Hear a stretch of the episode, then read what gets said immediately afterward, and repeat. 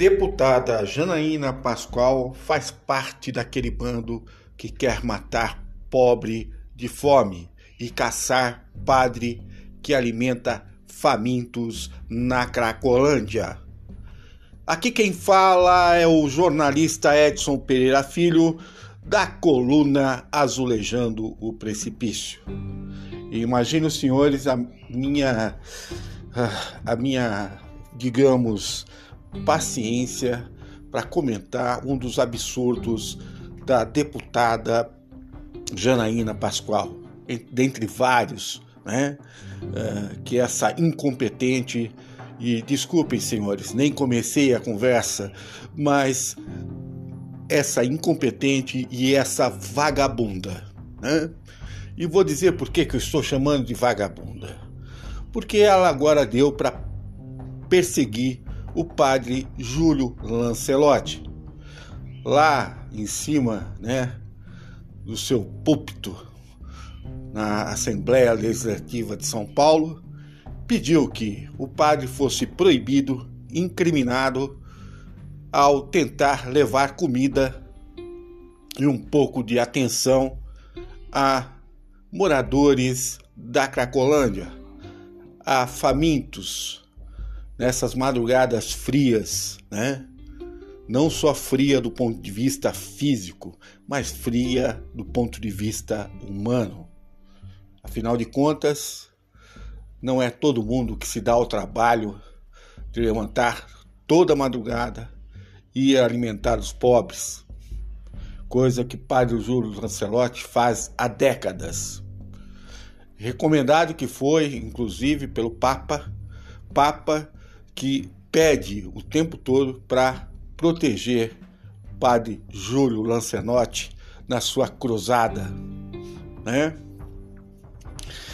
E qual não foi a minha surpresa que essa deputada bolsonarista, ela sempre foi bolsonarista, né? É, deu para perseguir quem vai lá dar um, um alento para quem de alguma forma se perdeu na vida, né? Por N motivos, né? O sujeito chega em São Paulo, terra das oportunidades, vai começar a sua vida, não encontra, não encontra apoio, né? Fica perdido durante a madrugada, não tem onde morar, não tem o que comer, e um belo dia, desesperado, desalentado, alguém chega para ele, oh, não esquenta, né? Deixa que outro dia vai melhorar, mas olha, faz o seguinte, fuma esse, essa pedrinha aqui, você vai ver só, amanhã você levanta bem e começa tudo de novo, né?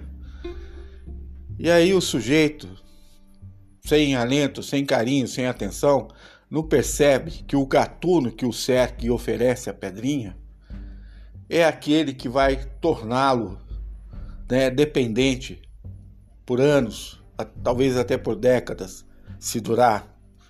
Porque o crack é uma droga que não tem volta, na maioria das vezes. É extremamente viciante e, não, e é difícil a pessoa abandonar esse vício. E o traficante sabe disso. Né? Aliás, a ponte Rio-São Paulo, a ponte entre as milícias, né? entre o narcotráfico e até o setor evangélico, sabem disso. Né? E vivem disso. A Polícia Federal cansou de fazer investidas e mostrar essa coisa promíscua entre a religião evangélica e o pessoal do narcotráfico na questão da lavagem de dinheiro. E não estou aqui confrontando religião católica, evangélica. A questão não é essa. É a questão que uma deputada, né, que nunca, eu chamo ela de vagabunda. Por que, que ela é vagabunda? Porque ela nunca apresentou um projeto sequer sobre a Cracolândia. Ela preferiu caçar um padre que leva comida para viciados, para crianças.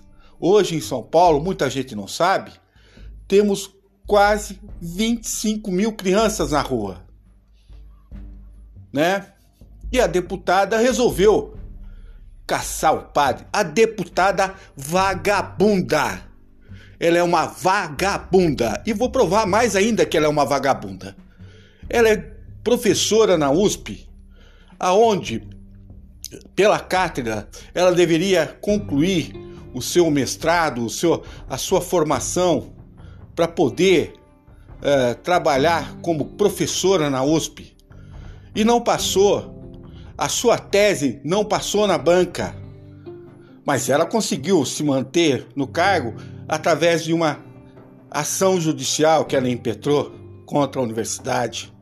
Né, se diz perseguida e é uma incompetente e fracassada. É o que ela é. E gente fracassada e incompetente sempre culpa o outro, sempre se posa de, de vítima, como o presidente. O presidente diz uma besteira, né, como disse uma vez para uma deputada que não a estuprava porque ela era feia. Né? Aí depois ele fala: Não, foi uma canelada, desculpa, desculpa, foi uma canelada. É, e aí se posa de vítima: Oh, oh, não era isso. Esses machões, essas pessoas que dizem que mandam e que fazem só são sérias, né? Só são homens, só são mulheres atrás de um fuzil ou atrás de uma arma. Porque se tirar isso, são vagabundos e fracassados. Né? Vagabundos e fracassados. A deputada deveria se ocupar na Assembleia Legislativa em criar lei sim, né? Para resolver o problema da, da, da Cracolândia. E não subir no palanque para pedir a cabeça de um padre. É como aquele outro deputado, Mamãe Falei, que no ano passado também pediu a cabeça de padre Júlio Lancelotti. E aqui tem um fiel escudeiro do padre Júlio Lancelotti. Esse fiel escudeiro é esse jornalista que vos fala. É Edson Pereira Filho. E não tolero, toda vez que alguém for pôr a mão no padre Júlio, e vou deixar bem claro até, vou até falar antes para dar um gostinho para os bolsonaristas e evangélicos, eu sou ateu.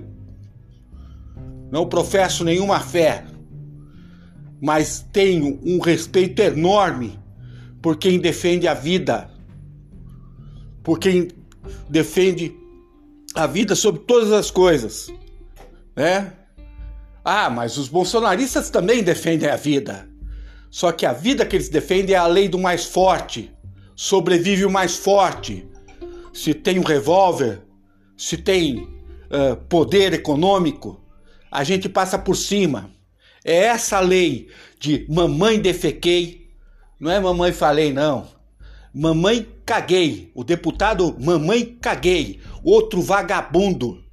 Vagabundo é tão vagabundo que o partido que ele fazia parte o expulsou do, do partido. Ele quase foi, foi uh, sofreu impeachment dentro da Assembleia uh, Legislativa de São Paulo é outro crápula, é outro vagabundo. E aquele outro minhoca morta, né?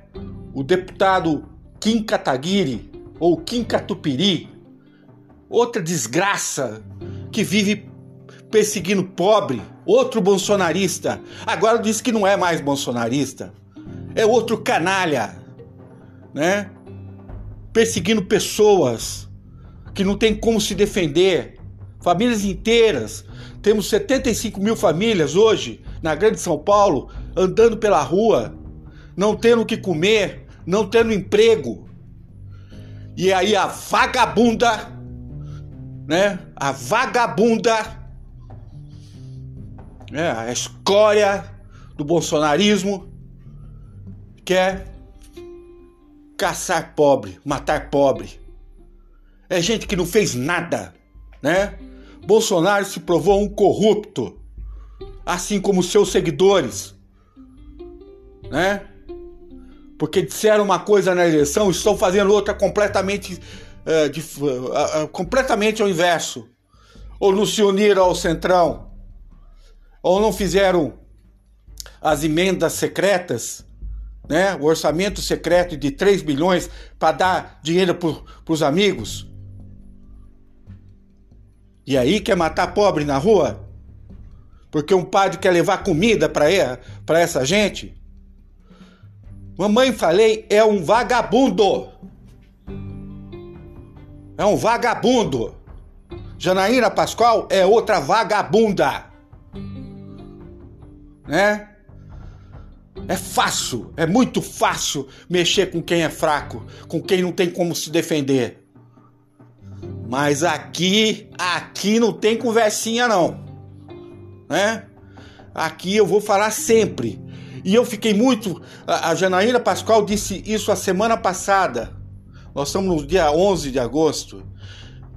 A semana passada, ela ameaçou o padre. E qual não foi a minha surpresa? Eu fiquei muito triste com esse ataque contra o padre, novamente né? Um ser humano assim inigualável, não tem não tem comparação, incomparável, né? Ela fez isso. Ela ameaçou o padre. Qual não foi a minha surpresa que essa semana a população de São Paulo deu uma resposta dura para vagabunda, para deputada bolsonarista vagabunda. A população de São Paulo foi lá e levou alimento lá na igreja do padre levou um monte, um monte de gente levou comida lá para ele entregar para os famintos. A população de São Paulo não aceita esse tipo de coisa. Não aceita essa gente estranha que defende a morte, gananciosa, né? Um bando de canária, de vagabundo.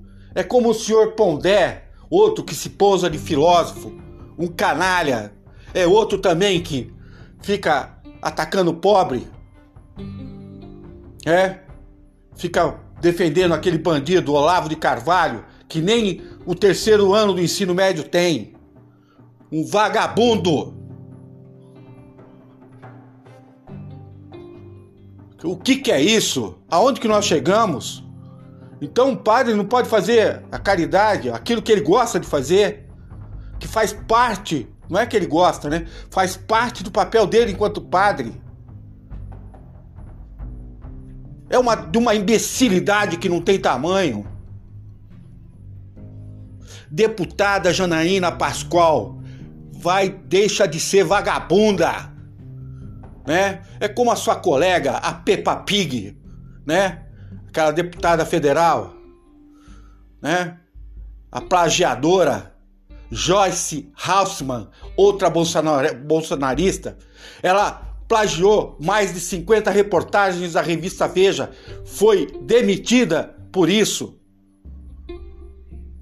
Né? É uma 171. Depois fala que apanhou durante a madrugada dentro de um de um prédio que é só de parlamentares, que tem alta segurança, e ela quer me convencer que alguém entrou lá e fez alguma coisa.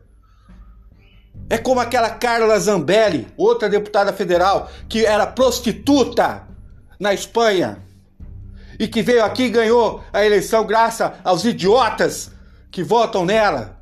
Burros. Ah, não pode falar burro, Edson. Não pode, Edson. Você tem que falar deficiente cognitivo. Tem que usar um eufemismo, né? Então, eu tô falando deficiente cognitivo. Me desculpa, não é burro. Mas os burros, oh, desculpa, os deficientes cognitivos elegeram essa gente, assassinos, que defendem a vida. Mas a lei do mais forte sobrevive aquele que tem arma, aquele que tem poder econômico. Né? Mamãe defequei, ou mamãe falei, Janaína Pascoal, Joyce Hausmann, Carla Zambelli, Pondé, Karnal, até o Karnal, que eu esqueci de falar do Karnal, que ele fica toda hora falando que o problema tá no ser, o problema é da pessoa, o problema não é o entorno. O problema não é o que o governo faz. Como não é o problema que o governo faz? Pagar saco de arroz a, a, a 30, 40 reais. Pagar carne a quase 70, 80 reais. Bujão de gás a 100, 100 reais. Isso não é matar gente? Quantas famílias estão passando fome? São Paulo tinha 25 mil, a grande São Paulo tinha 25 mil mendigos em março do ano passado. Agora existem 75 mil pessoas na rua. E aí, uma vagabunda, deputada vagabunda, vai lá e ameaça o padre que quer levar comida. É, é, deputada vagabunda, canalha. E olha, eu queria porque eu queria muito agradecer à população de São Paulo pelo respeito com o padre, por levar a, a, comida, por, sabe, por apoiar a iniciativa. É um senhor que nunca, nunca fez propaganda de nada, né? É um ser extremamente respeitável, né? E deputada vagabunda Janaína Pascoal, se você colocar a mão no padre Júlio Lancelotti, pode ter certeza, vai ter muitos problemas na sua vida. Aliás, você arrumou um, um tremendo de um problema. Mas um tremendo de um problema. Volta pro esgoto, sabe? Você veio do esgoto. Você foi parida pelo ânus. É isso que você é. Você é uma merda. É uma merda. Bom, aqui quem falou foi o jornalista Edson Pereira Filho, da coluna Azulejando o Precipício. A você que escutou esse podcast, não deixe de repassar para as pessoas. É inaceitável que em pleno 2021, né, uma pessoa não possa exercer o seu papel sacerdotal de servir ao próximo. E que não aconteça nada com essa deputada vagabunda. Assembleia Legislativa de São Paulo, tome uma providência com essa vagabunda.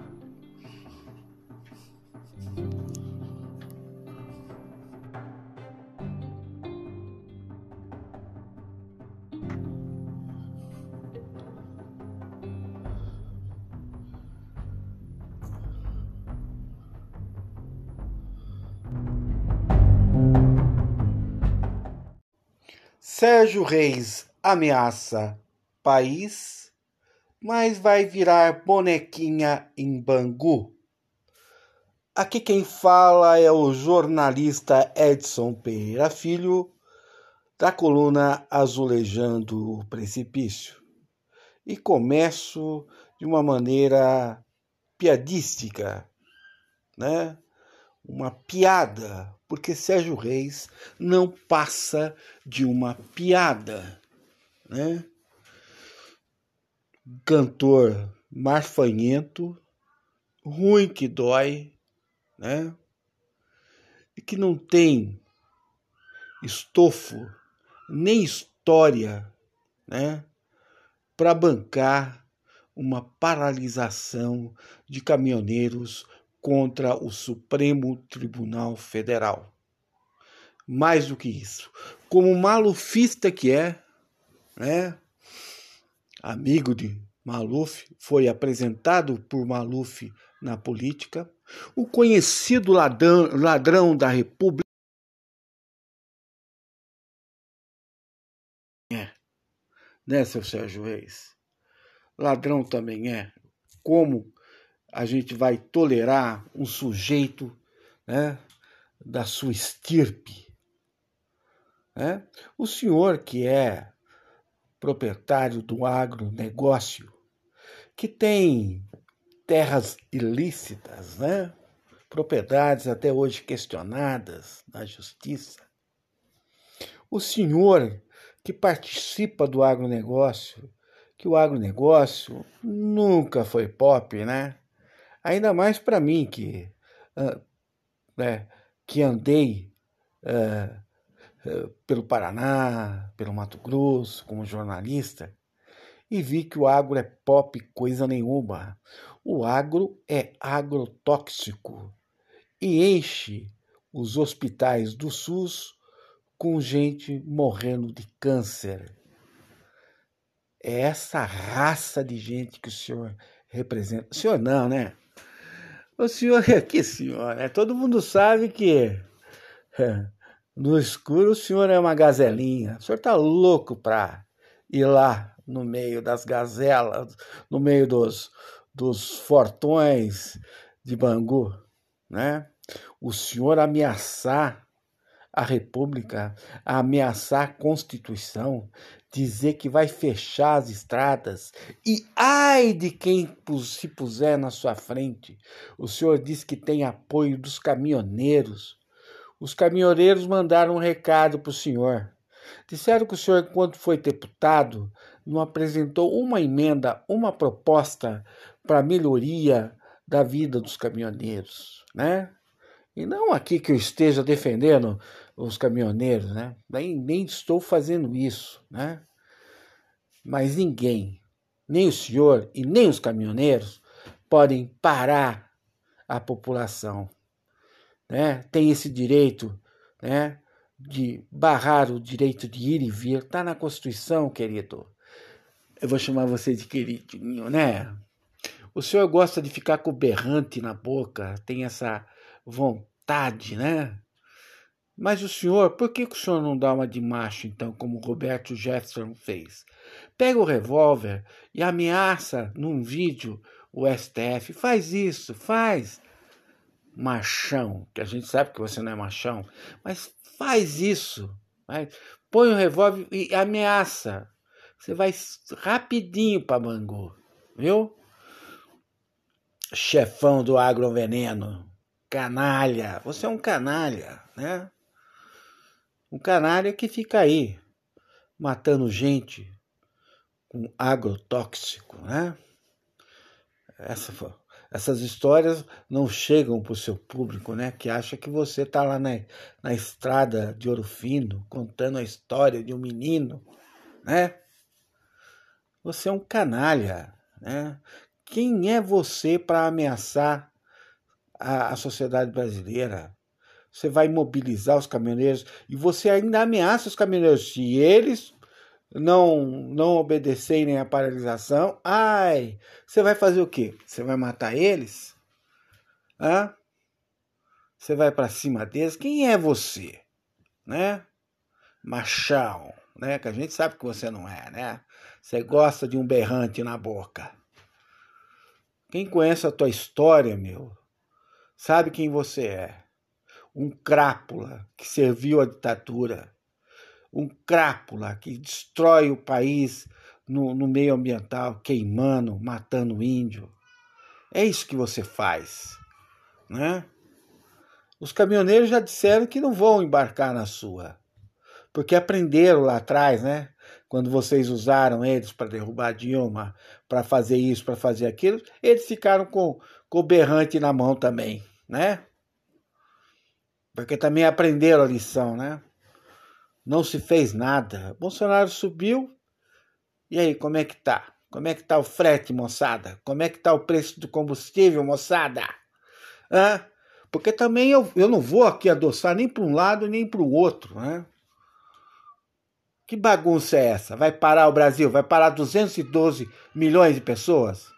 Para para ver. Para para ver né? Diz que vai ser dia 7 de setembro. Para para ver. Tenta. Faz isso. Diz que vai dar ordem para deixar policial passar ou não passar. Quem é você para ameaçar, ameaçar policiais?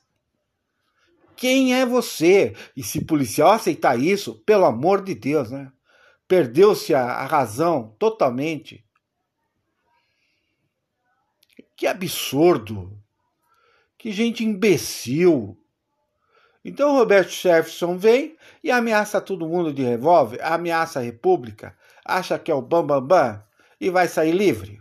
Então a Flor de Lis vem, mata o marido, oferece as filhas e os filhos numa espécie de prostíbulo, né? Que foi apurado pela. pela e não vai para cadeia, né? Então as pessoas vão ameaçando, ameaçando e acham que não vai dar nada, que não vai acontecer nada. Né? Tirar a legitimidade da República, dos mecanismos da República, um deles é o STF. Desrespeitar o STF é desrespeitar a Constituição, é desrespeitar os cidadãos que pagam impostos, que cumprem com as suas obrigações e que não fica roubando terra de índio, que não fica destruindo a Amazônia, que não ficam lançando agrotóxico. É isso que você representa, gazelinha. Quem conhece a sua história, Sérgio Reis? Quem conhece a sua história? Você é um vagabundo e todo mundo sabe que você é um vagabundo. Né? Não apresentou nada no Congresso. Nada. Especialmente para os caminhoneiros. Não moveu um dedo. Né? E aí quer sair ameaçando a cidadania, ameaçando pessoas você está senil, você está débil, né? É um cantor medíocre, né? Uma pessoa que não tem aonde se escorar, não tem moral, né, para ameaçar quem quer que seja. Agora eu desafio, se você é o machão eu quero ver se você é um machão, né? Porque você disse que você é um machão que vai parar tudo, que isso, aquilo, antes do dia 7, lá em Brasília, se possível no Brasil. Eu quero saber se você é machão de botar o revólver na frente do vídeo e ameaçar os, os, os, os juízes do STF. Você é um Maria Mole. Você é um Zé Ruela. É isso que você é. Isso vai ficar claro. E eu tenho que usar essa, esse linguajar, gente. Olha, para falar de Janaína Pascoal, para falar de Joyce Halseman, para falar de Sérgio Reis, para falar de Pondé, para falar de Adriano, para falar de Roberto Jefferson, para falar de toda essa canalhada, não tem, não tem como controlar o vernáculo, não tem como controlar as palavras. É só imbecil, ladrão, é, evangélico 171. É, essa gente se esgueira na religião para dizer que são santos, mas são bandidos. Sérgio Reis, sai, Tenta fazer o que você quer fazer. Tenta. Você acha que você vai parar 212 milhões de pessoas? Você vai tirar o direito de vir. Quem é você, meu? Quem é você? Né? Então o agronegócio está ameaçando a nação, ameaçando os brasileiros, subindo o preço dos produtos agrícolas, né? Para poder ter preço melhor lá fora. E a gente pagando aqui caro a comida, o combustível, tudo, porque vocês resolveram servir o agronegócio, o agro não é pop coisa nenhuma, coisa nenhuma. O agro envenena, o agro aumenta o preço do alimento, o agro não está nem aí com o país, o agro queima terras, o, o agro mata índios. É isso que o agro faz né? É um descompasso enorme. Uma TV imbecil mostrar lá que o agro é pop. O agro é pop coisíssima nenhuma. Né? Porque comete todos esses desatinos, esses absurdos. O senil, o imbecil Sérgio Reis pega lá o chifre do boi e mama, porque é a única coisa que você fez até hoje na sua vida. Mais nada. Desculpem, ouvintes, eu nunca pensei que eu ia descer a esse nível. Mas chega, parou, acabou. E sai dia 7 de setembro, vamos ver. Vamos ver. É, vamos ver. Eu, como cidadão, eu vou fazer qualquer coisa para ferrar com isso. Ah, não tenha dúvida. Porque aqui no país tem Constituição. Ah, a, justi a, a justiça manda cumprir. Ah, mas a polícia não vai cumprir? Não sei, né? Mas tem que cumprir, gente. Ah, tem, porque de algum, algum jeito a gente faz cumprir. Né? Para pra você ver. Para. Aguarda. Para. Né? Você acha que você pode ameaçar as pessoas desse jeito? Né? Parar o país desse jeito? Quem é você? Ô? Uma pessoa que acaba com o meio ambiente, um Zé Ninguém. Um Zé Ninguém. Que nem, nem os caminhoneiros te respeitam. Até eles sabem que você é um canalha, malufista. Aqui quem falou foi Edson Pereira Filho, da coluna Azulejando o Precipício. Mais outro podcast que eu faço, uh, me alterando e me exaltando diante de tanto desmando. Esse cantorzinho deveria estar preso. Preso. Aqui tem Constituição e aqui tem lei. Ex-presidentes do Brasil descobrem que não vai haver golpe porque o capital não quer. Eureka! Até que enfim! Aqui quem fala é o jornalista Edson Pereira Filho, da coluna Azulejando o Precipício. Às vezes chega a ser insólito as coisas que eu leio uh, nos jornais. Uma delas, sem dúvida, é essa notícia que os ex-presidentes Michel Temer, Fernando Henrique Cardoso, Luiz Inácio Lula da Silva, José Sarney e Fernando Henrique Cardoso foram consultar se os milicos estão com vontade ou não de fazer é, o golpe, né? golpe militar. Uma coisa que chega a dar canseira, né? É lógico que não vai ter golpe, né? Tá mais do que na cara isso, né? Até porque o grande problema dos generais e dos militares é, não é, é saber se tem condições ou não de ter golpe, né? Porque eles já sabem que não tem condição, né? Um efetivo de 409 mil soldados não dá de militares, né, entre as três forças armadas, não dá para colocar um jipe com um cabo, um soldado em cada repartição pública, em cada uh, rodovia uh, brasileira, não dá, enfim, para minimamente querer sitiar o país com um golpe. Um golpe é você fechar o Congresso, é você prender pessoas, é você tirar as liberdades, né? Isso é golpe, né? É que tem um pessoalzinho aí é, do PT que fica o tempo todo dizendo que sofreu um golpe, que Dilma sofreu um golpe. Vamos deixar claro o seguinte: não foi um golpe, né? É, se perdeu, né? É, dentro das leis de um impeachment, né?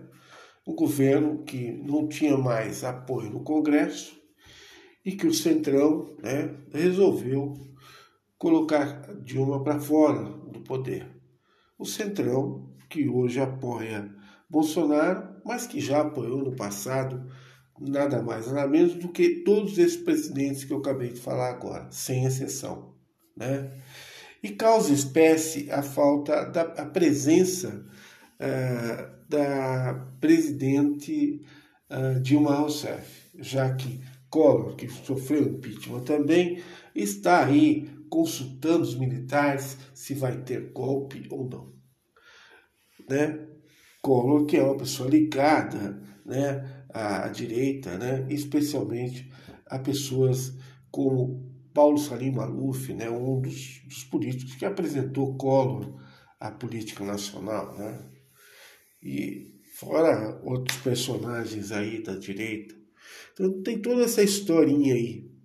E é, é, é incrível né, que um, um, militar, um general, é, venha a público dizendo, olha, é bom, né? Porque é, nós vamos fazer isso e, e porque a gente é constitucionalista, né? Eles são constitucionalistas, dizem que respeitam as leis, essa coisa toda, uh, mas não querem, por exemplo, uh, nenhuma manifestação ou presença de Dilma. Dilma, que fez a Comissão Nacional da Verdade para descobrir onde estão os cadáveres, os corpos desaparecidos, de torturados, de crianças torturadas, de mulheres torturadas, de homens torturados, de velhos torturados, né? Tinha uma que fez uma comissão para investigar tudo isso e para contar a história que de fato aconteceu durante a ditadura, né? É bom lembrar que na ditadura quem só torturou e matou presos foram os militares. Do lado dos guerrilheiros, de quem lutou contra o fechamento do país, tirando a liberdade, as pessoas que eram a maioria estudantes, é, esses estudantes, essas pessoas não torturaram ninguém. Né? O enfrentamento foi feito né, é, na bala entre um sistema repressor, né, que tirou a liberdade, que ameaçou pessoas, que matou pessoas, né? tipo o que nós vemos agora, mais ou menos, né? o que o Talibã está fazendo uh, no Afeganistão. Né? Aquilo sim é um golpe, né? Derrubou-se o governo, tomou-se a força, está espalhando terror por todo o Afeganistão, né? E todo mundo está indo embora. Aquilo é, né? O, o que aconteceria é, no Brasil se a gente tivesse força o suficiente. Mas os militares nunca deixam de dar uma estocadinha, né? Além de tirar, não querer saber de nenhuma manifestação de Dilma Rousseff, do jornal não ter ido buscar, né, é, interlocução para entrevistar é, é, Dilma, né? Essa notícia saiu no Estadão, não foram lá consultar ela, né, e falam tanto de machismo, disso, aquilo. Né, eu sempre fico atrás com essa, essa coisa do identitarismo que tomou conta da sociedade, que não passa de fascismo, essa coisa de ah, vamos ouvir ah, ah, os negros, vamos ouvir as mulheres, vamos ouvir. Não, a gente tem que ouvir a sociedade né, como um todo. Não precisa escutar, escutar só o índio, é a sociedade né? É as pessoas dentro da sociedade. E as pessoas dentro da sociedade, até prova o contrário, não querem perder as suas liberdades. Né?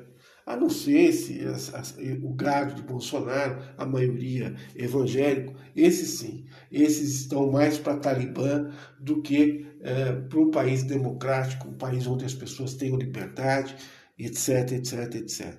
Então, não foram escutar ela mas não deixam de dar uma estocadinha, né? O, amedrontar de alguma forma. Olha, nós do Exército, da Marinha, da Aeronáutica, a gente não vai entrar nessa tal, né? Somos constitucionalistas, essa conversa tudo. Isso que foi dito aos cinco presidentes, aos, aos presidentes, eu nem contei aqui, é Michel Temer, Fernando Henrique Cardoso, Luiz Inácio Lula da Silva, José Sarney e Fernando Collor. Pasmem a Dilma não está aqui, né? E Collor também se provou um bandidinho, foi condenado, né? teve é, vários problemas é, de ordem judicial, morreu até o seu, o seu contador, né? Por assim dizer, um contador PC Farias que estava envolvido com narcotráfico, né? que estava levando o narcotráfico para o poder central da nação. Tudo isso que foi investigado, esse, esse senhor está sendo consultado se os militares vão dar golpe ou não. Né? Esse senhor que confiscou a poupança de todo o Brasil, né? quantas pessoas perderam dinheiro que guardaram durante anos para comprar sua casa, como por exemplo meu pai e minha mãe fizeram isso. Guardaram dinheiro para poder na velhice ter onde morar, onde viver, né? E o que aconteceu? Esse crápula, né? Vamos chamar ele de crápula, né? Até hoje anda aí com desenvoltura pelos salões e tem um bando de é, ignorantes evangélicos, o gado né, dele, votando nele, e ele anda com desenvolturas nos salões para dizer para nós assim: olha, não vai ter golpe, não. Os militares disseram que vão deixar vocês quietinhos aí. Pra, pra, Quem é esse senhor para falar qualquer coisa né, para mim? Né?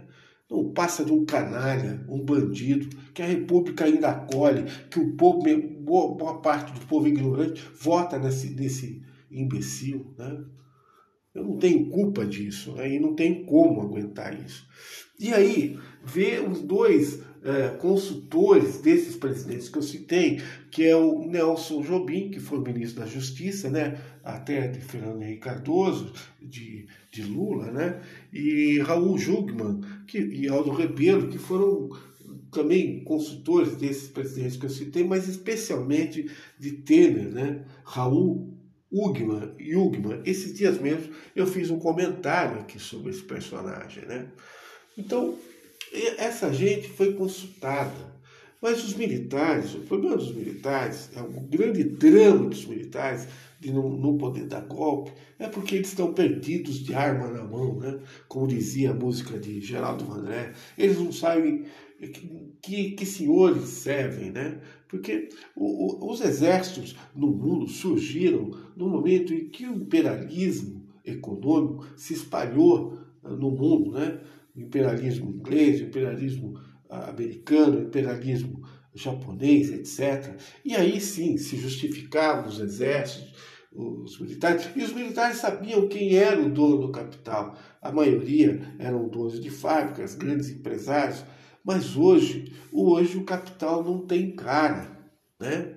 Hoje o capital está todo financiarizado, ele está na bolsa de valores, né?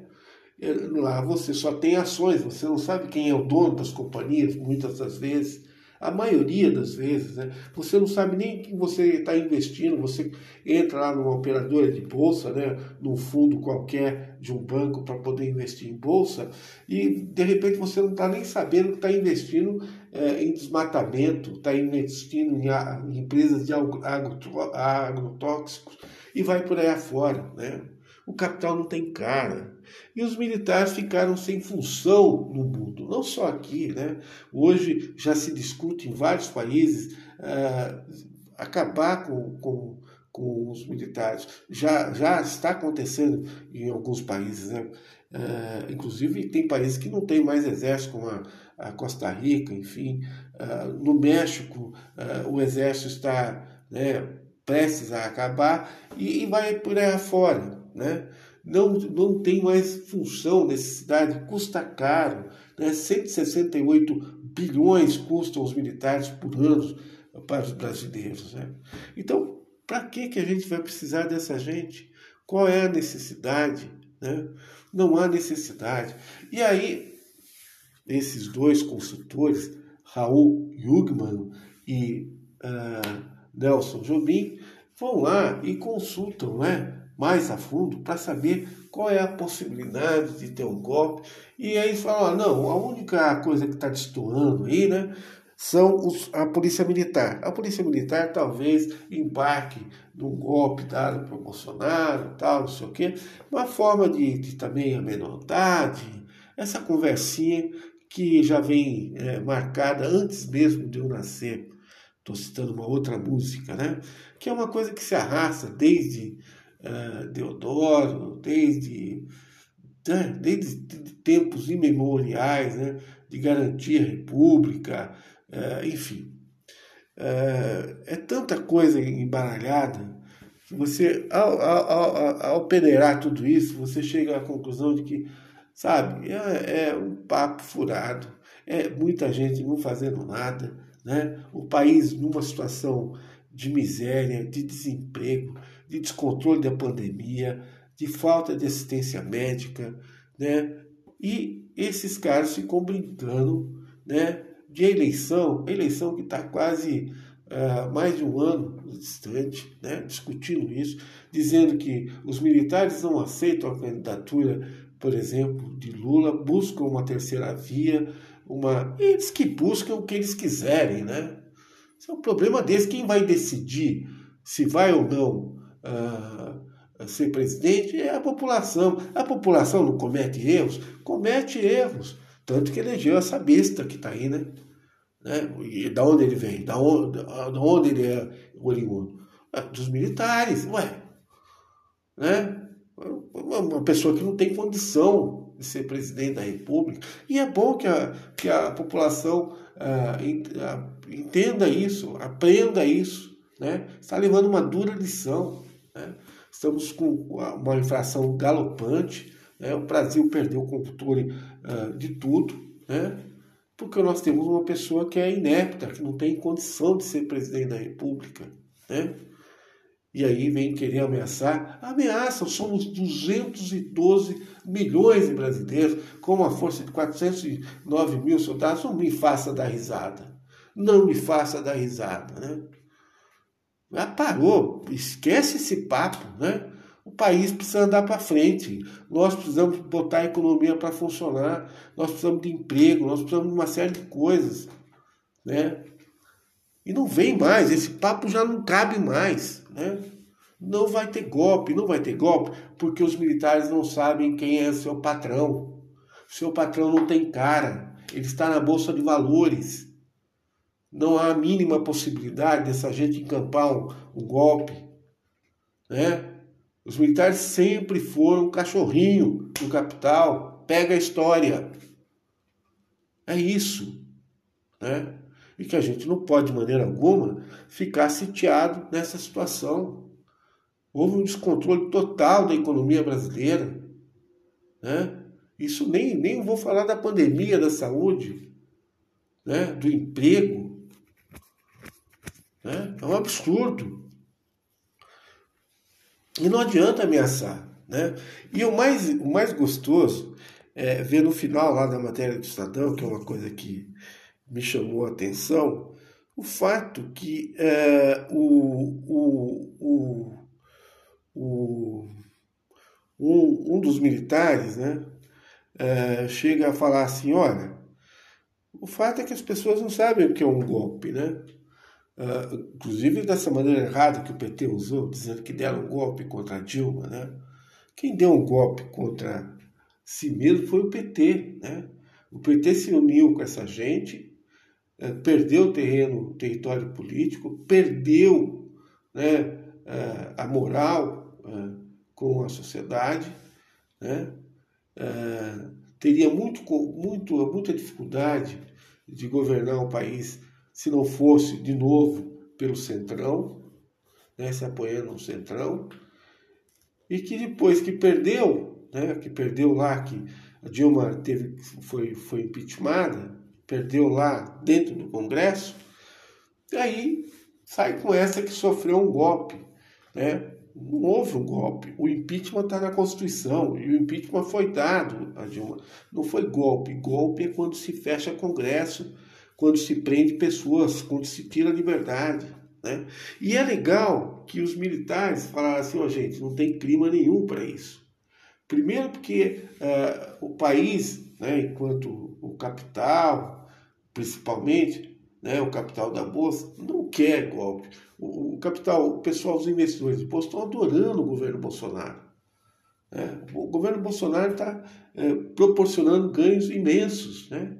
através da, da, dos títulos da dívida pública que ele põe no mercado financeiro para vender e que promete juros assim de 18, 19%.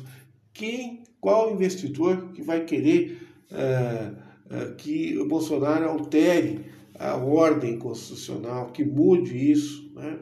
Ele não terá apoio para isso. Né? E os militares estão aí perdidos, né, de armas à mão. Pois é, o imperialismo acabou, né? Não existe mais um patrão direto, vocês não sabem o que fazer, né? O fato é que vocês são péssimos, né? não só quanto governo, porque olha a pesta que a, que a Academia das Agulhas Negras formou e que é presidente da República, né?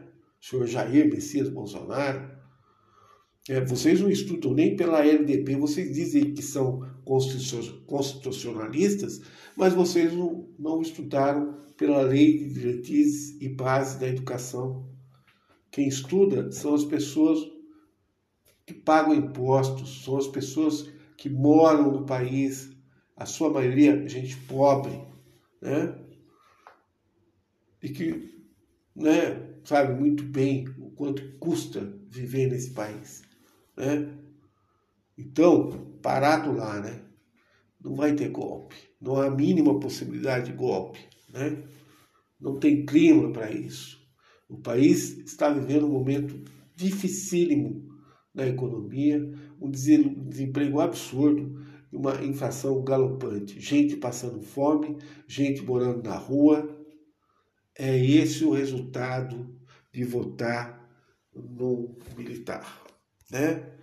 O ex-militar, né? o ex-militar que tentou implodir né, quartéis, né, que foi tratado como terrorista, que tem um atestado uh, de imbecil dado pelo próprio exército, né? e ele está na presidência. Esse é o problema. E nós precisamos impeachment esse sujeito, tirar ele da presidência o mais rápido possível. O mais rápido possível. Não dá mais para esperar. Né?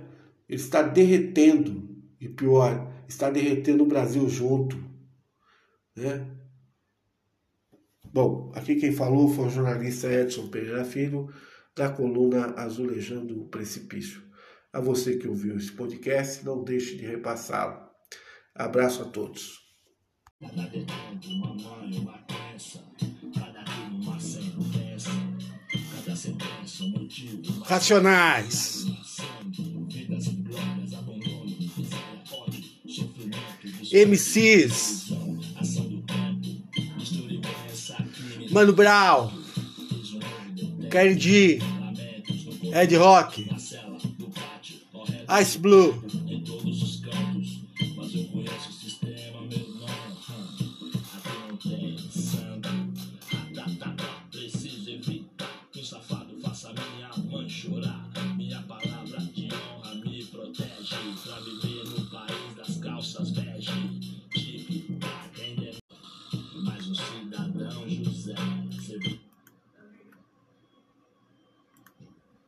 1 de outubro de 1992, 8 horas da manhã. Aqui estou mais um dia, sob o olhar sanguinário do vigia. Você não sabe como é caminhar com a cabeça na mira de uma HK. São Paulo, dia 1 de outubro de 1992, 8 horas da manhã. Aqui estou mais um dia, sob o olhar sanguinário do vigia. Você não sabe como é caminhar com a cabeça na mira de uma HK.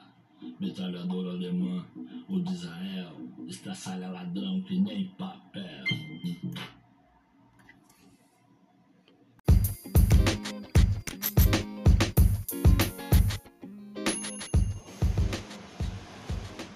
Racionais MCs do gueto para alta literatura nas universidades. O grupo de rap Racionais lançou um livro sobrevivendo no inferno para a rede estadual de ensino público de São Paulo este ano. A publicação tem apoio cultural do governo do estado de São Paulo e será distribuída em toda a rede escolar. A Secretaria de Educação informa ainda que a, que a iniciativa pretende incentivar a leitura dos alunos a história do grupo musical paulista, falando da periferia, onde a maioria dos alunos residem. O Grupo Racionais surgiu no Capão Redondo, periferia de São Paulo. Os integrantes da banda Mano Brown, Ice Blue, Ed Rock, KLJ, o disco Sobrevivendo no Inferno também dá nome ao livro lançado pelo governo do estado de São Paulo. As letras das, das músicas do grupo surgiram a partir das, dos massacres de adultos e crianças, praticando pela polícia militar entre, entre 1992 e 1993. Os episódios violentos praticados por representantes do Estado deixaram 111 mortos no presídio do Carandiru, em São Paulo, 1992, Vigário Geral, 21 moradores mortos, Rio de Janeiro, 1993, e Igreja da Candelária, 1993, com, com oito crianças assassinadas por tiros enquanto dormiam.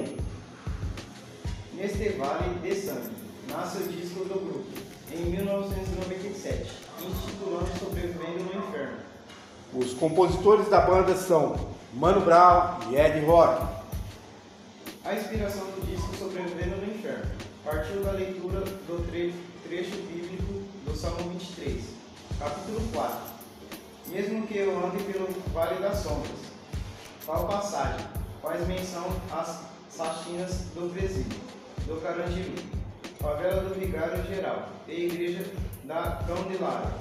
O disco faz sucesso na periferia e ganha espaço nas universidades, passando a ser tema de vestibulares. O Papa Francisco recebe, em 2015, o disco do então prefeito de São Paulo, Fernando Haddad.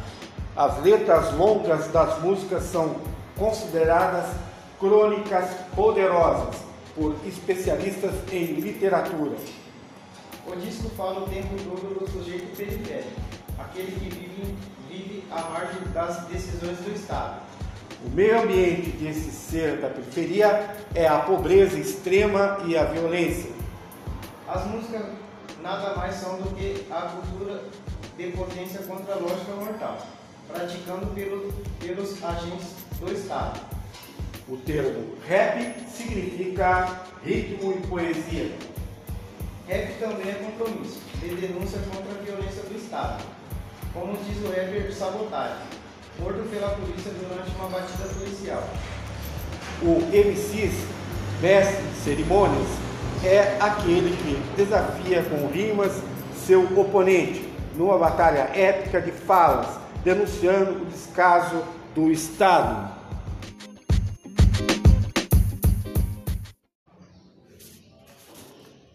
O grupo de rap Racionais lançou o livro Sobrevivendo no Inferno para a Rede Estadual de Ensino Público de São Paulo este ano.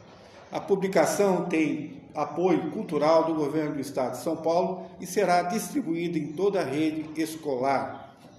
A Secretaria de Educação informa ainda que a iniciativa pretende incentivar a leitura dos alunos, com a história do grupo musical paulista, falando da periferia, aonde a maioria dos alunos residem. O grupo Racionais surgiu no Capão Redondo, periferia de São Paulo. Os integrantes da banda Mano Brown, Ice Blue, Ed Rock e KLJ. O disco Sobrevivendo no Inferno também dá nome ao livro lançado pelo governo do estado de São Paulo. As letras da, das músicas no, do grupo surgiram a partir das massacres de adultos e crianças praticados pela polícia militar entre 2000, 1992 e 1993.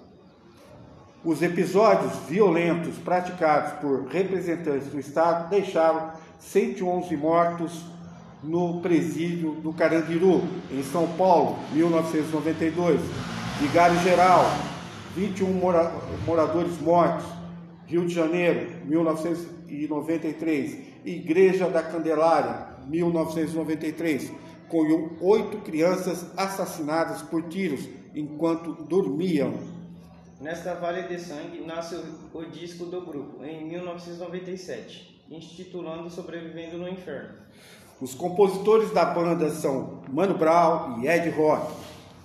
A inspiração do disco, do disco Sobrevivendo no Inferno partiu a leitura do trecho bíblico do Salmo 23, capítulo 4, capítulo 4. Mesmo, mesmo que eu ande pelo vale das sombras. Tal passagem mesmo faz menção das chacinas do presídio, do Carandiru, favela do Vigário Geral e Igreja de Candelária. O disco faz sucesso na periferia e ganha espaços nas universidades, passando a ser tema de vestibulares. O Papa Francisco recebe, em 2015, o disco do então prefeito de São Paulo, Fernando Haddad. As letras longas das músicas são consideradas crônicas poderosas por especialistas em literatura. O disco fala o tempo todo do sujeito periférico, aquele que vive à margem das decisões do Estado. O meio ambiente desse ser da periferia é a pobreza extrema e a violência. As músicas nada mais são do que a cultura de potência contra a lógica mortal, praticada pelos agentes do Estado. O termo rap significa ritmo e dança.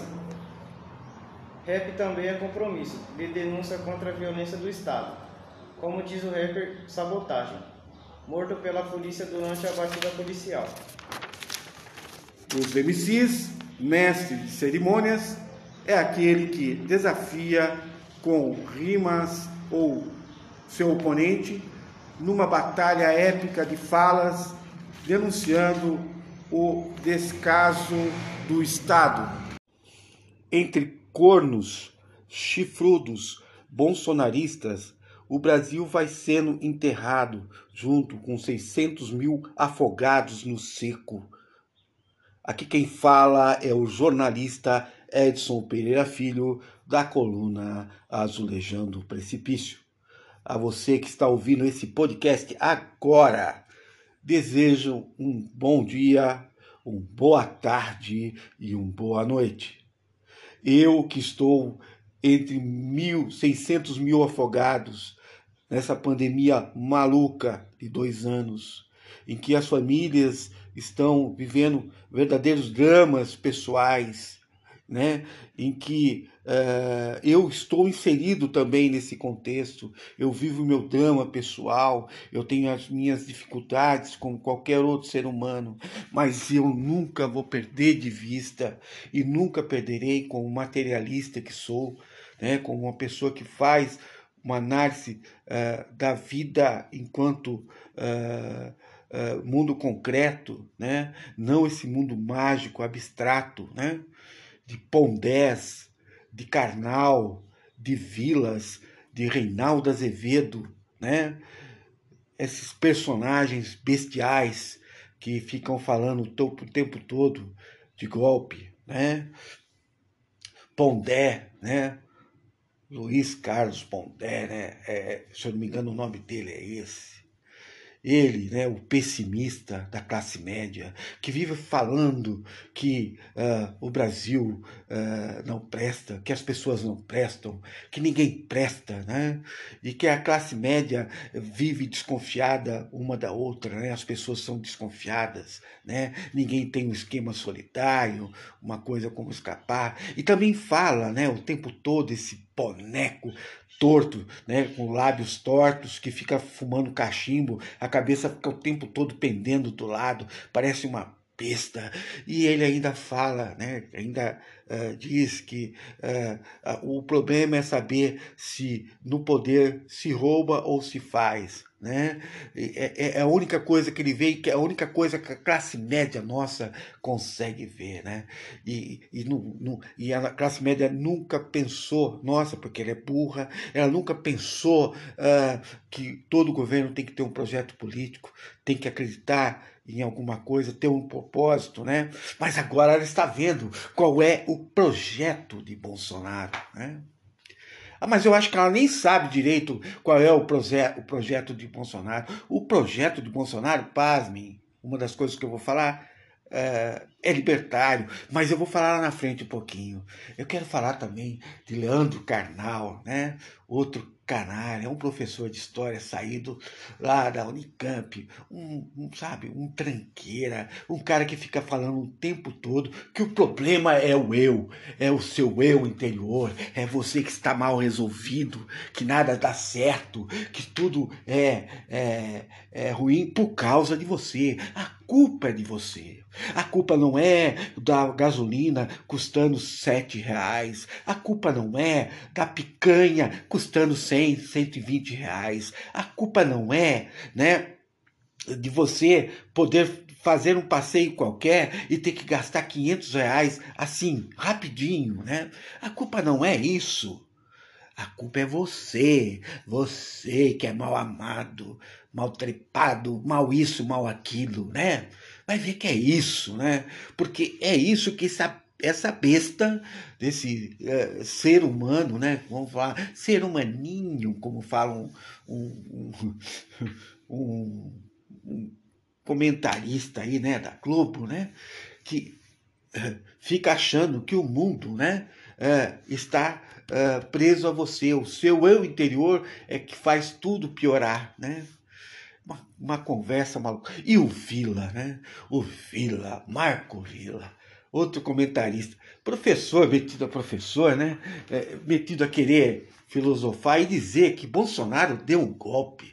Né? Esses dias escreve um artigo na, na, no jornal, né? enfim, eu não lembro mais, eu acho que foi no Estadão que eu li, e ele escreve lá no artigo, lá para as tantas, que Bolsonaro já, já deu o golpe, porque está atacando dois ministros do STF, o, o Fux e o Alexandre de Moraes, né? E porque se ele está atacando os, os poderes, ele está dando um golpe em doses homeopáticas. Que coisa linda, né? É uma besta, né? Porque golpe não é isso, né? Porque golpe é você fechar o Congresso, né? É você torturar, é você tirar as liberdades, é você, é, enfim, dominar totalmente a sociedade. É você, por exemplo, chegar um dia e falar assim: todo mundo vacina, se não vacinar, o bicho vai pegar.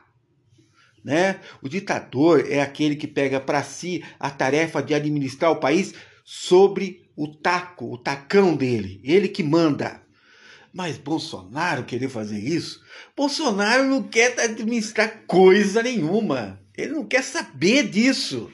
Ele entrou no poder até agora e só entrou para brigar e depois dizer, ah, eu dei uma canelada, desculpa, eu errei, e, e aí tira as mãos, aí daqui a pouco dá outra canelada e assim vai, né? Ele não trabalha, ele é um vagabundo, né? Eu não conheci um governador, um governo tão ruim como o governo Bolsonaro, né? Mas não, aí tem o Marco Vila, tem o Leandro Carnal, tem, né, o Pondé, mas também tem o Reinaldo Azevedo, né? O Reinaldo Azevedo, que é cheio de falar, puxar as leis, de falar disso, que tem que cumprir a lei, que não sei o quê, que Bolsonaro. Mas o Reinaldo Azevedo esquece o tempo todo que ele deu guarida, que ele deu espaço para essa besta que é uh, Bolsonaro, né? lá atrás. Ele deu voz e vez para essa gente. Ele demonizou o PT, né? demonizou, uh, com, com, ele criou em dois livros na crítica que ele fez ao PT durante quase seis, sete anos, em dois livros que ele escreveu, ele criou o termo petralha, né? E, e, acabou, enfim. E não que ele não tivesse, em parte, razão, né? O, o PT também né? se, se, se lameou né? com o Centrão, né? que também fez, uh, que faz até hoje as sujeiras, e que Bolsonaro está uh, sentindo o gostinho da lama, né? que da onde ele veio também, porque ele veio desse meio do Centrão. Né? E o PT fez acordo com essa gente. Né? E queria o quê? Fez tanta cagada, tanta coisa errada uh, junto com essa gente, porque, ah, não, eu, nós precisamos governar, então vamos fazer coisa errada, né? Que qualquer um, depois das cagadas que Dilma fez, uh, qualquer um se elegeria. E ele se elegeu qualquer um! Bolsonaro foi eleito. Né? Uma besta que 30 anos, Bolsonaro Agora eu vou entrar em Bolsonaro. Depois de falar dessa besta de Reinaldo Azevedo. Né? São quatro bestas, né? Uh, Marco Vila, uh, Pondé, Karnal, né? Reinaldo Azevedo. Tem outras antas aí. Mas no, no país dos chifrudos, né? no país que levou 7 a 1, há, há, sete anos atrás, se eu não me engano também, né? 7 a 1, só, né? Ou, ou 1 a 7, né? Porque, na verdade, o Brasil era, era é, anfitrião, né? Da Copa. Então o Brasil tirou, perdeu de 1 a 7 para a Alemanha. Você viu o número cabalístico? Deu 17 na eleição.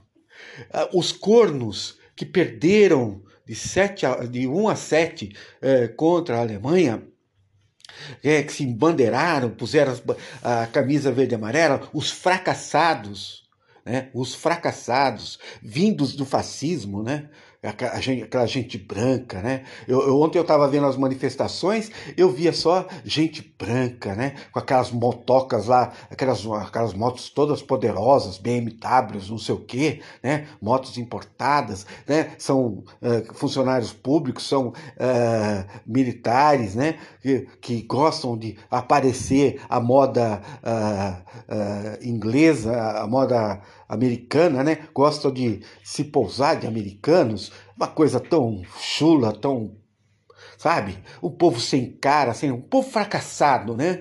E aí, uh, idolatrando um fracassado. Bolsonaro é um fracassado, né? Foi, foi um fracassado no exército, foi um fracassado na família, né?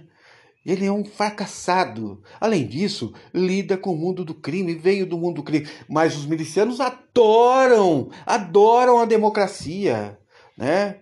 Porque o Bolsonaro é um libertário. As últimas leis agora, o projeto, o projeto de lei que ele passou agora, né? É, dois, três dias atrás, eu estou conversando isso no dia 8 de setembro, tá? Um dia depois é, das manifestações de 7 de setembro.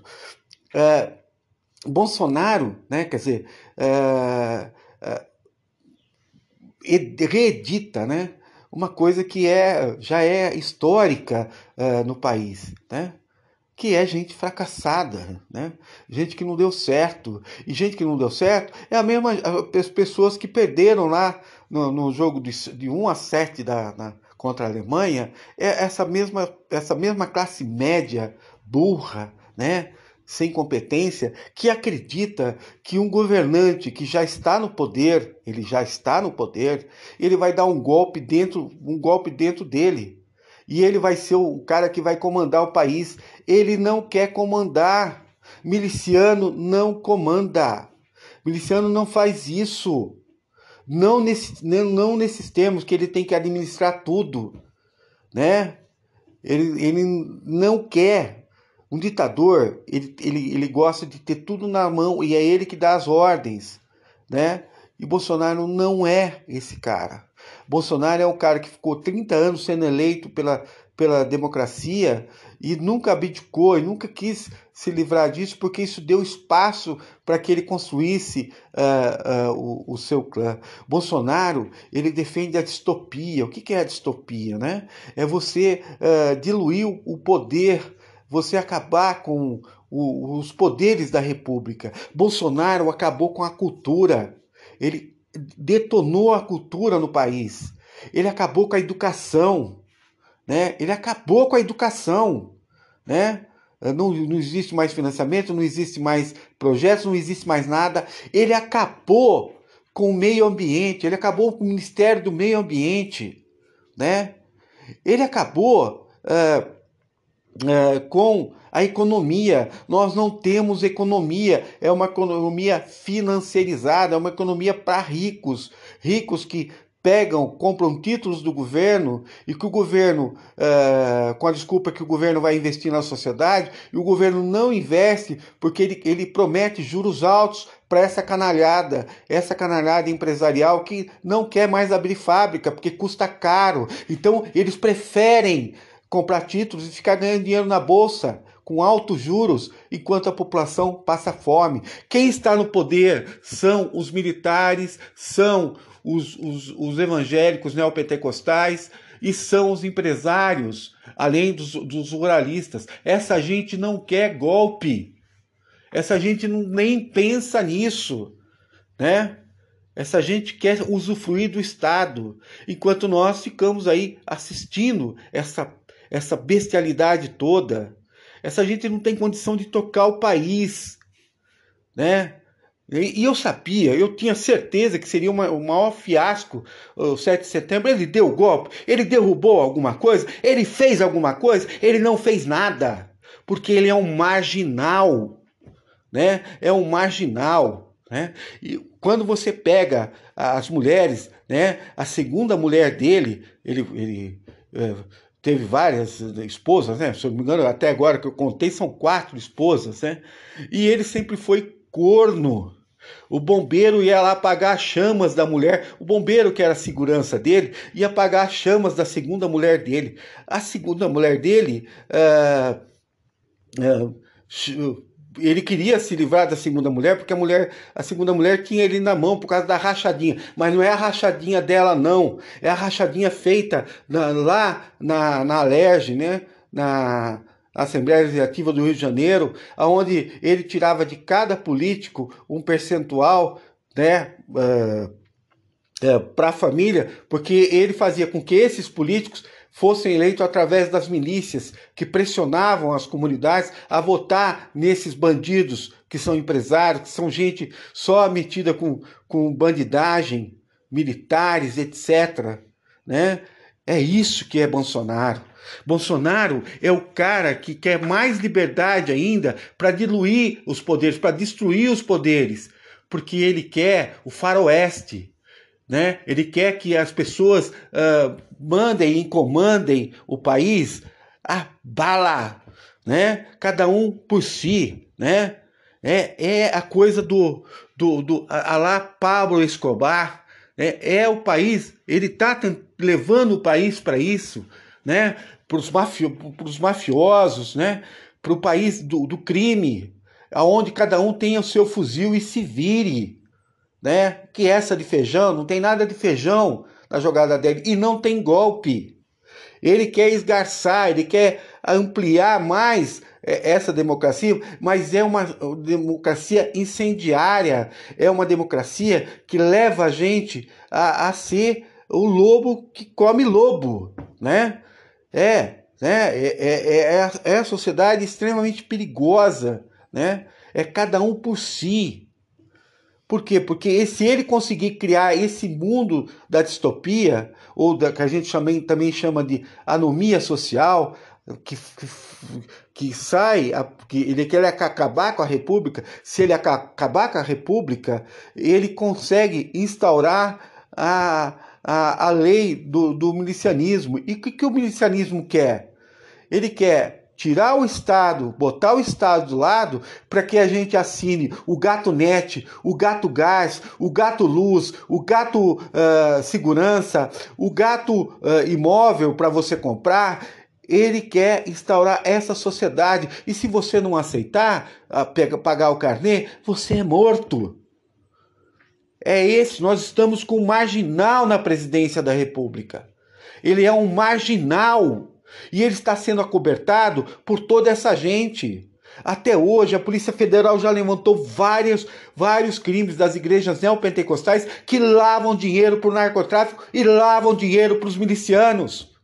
E todo mundo sabe disso, né?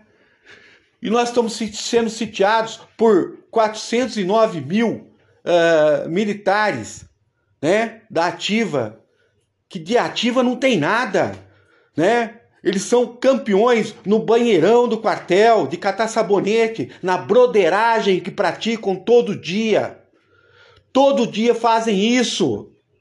É gente que não serve para nada. Não foram para guerra, nunca foram. Quem foi foram escravos, quem foram foram os pracinhas, pracinhas que eram civis. É o cancro da vagabundagem. É gente que não serve para nada. E como é que a gente vai deixar 409 mil pessoas dominar 212 milhões de brasileiros? É inconcebível, é inaceitável que a gente fique sitiado na mão de bandidos. E Bolsonaro está dando o grito desesperado desse seu faroeste que ele tenta criar uh, uh, no Brasil, dessa coisa dos milicianos. Ele fez isso na saúde, ele destruiu a saúde e tentou fazer com que as milícias uh, evangélicas e militares vendessem, vendessem vacina. né? E mataram 600 mil pessoas. É esse tipo de gente que a gente está lidando. Eu venho falando isso, não é de hoje. Há dois anos eu estou falando isso. Bolsonaro não vai dar golpe bosta nenhuma. Bosta nenhuma. E eu vou ficar falando o nome feio agora, porque eu não sou de falar. Mas já chegou. É a terra dos cornos. Né? Nós temos uma classe média que é corna. Né? Você vira para ela e fala assim: olha, tá aqui a prova. Ele, olha, né, eu estou falando assim, ó, você mostra para a pessoa, olha, essa aqui é a prova número 1, um, essa é a prova número 2, essa é a prova número 3, aqui tem foto, aqui tem imagem, aqui tem gravação. E eu falando isso para a pessoa, a pessoa ainda vira para mim, não, culpado é você. Né? O corno é isso. O corno tá vendo que o país está afundando, que um monte de gente está passando fome, né? que não tem emprego, mas o corno vê todas essas provas na cara dele, gasolina sete reais, ele não quer ver, ele não quer enxergar, né? Então é uma coisa absurda, é uma coisa. Eu como professor fico tentando entender, né? Como é que a gente chegou a esse ponto de meia dúzia de bestas, porque 409 mil são bestas, bestas não, não representam o Brasil. O Brasil é um país riquíssimo. Nunca foi um país pobre. Só que nós temos meia dúzia de gente, com militares, ruralistas, empresários, que não estão nem aí. Que descobriram um jeito de enganar a nossa classe média que é burra, que não estuda.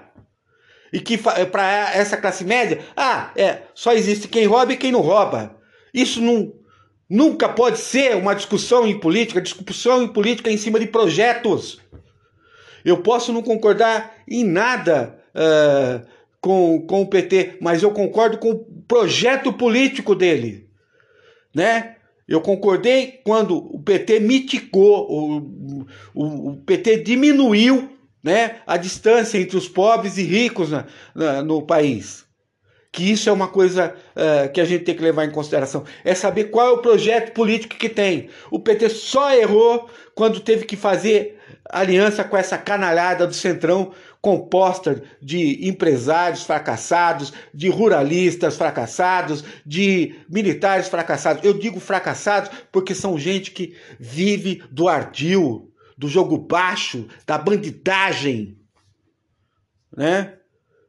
Então a gente precisa começar a pensar nisso. Né? Bolsonaro não vai dar golpe coisa nenhuma. E ele que tente dar golpe. E ele que tente.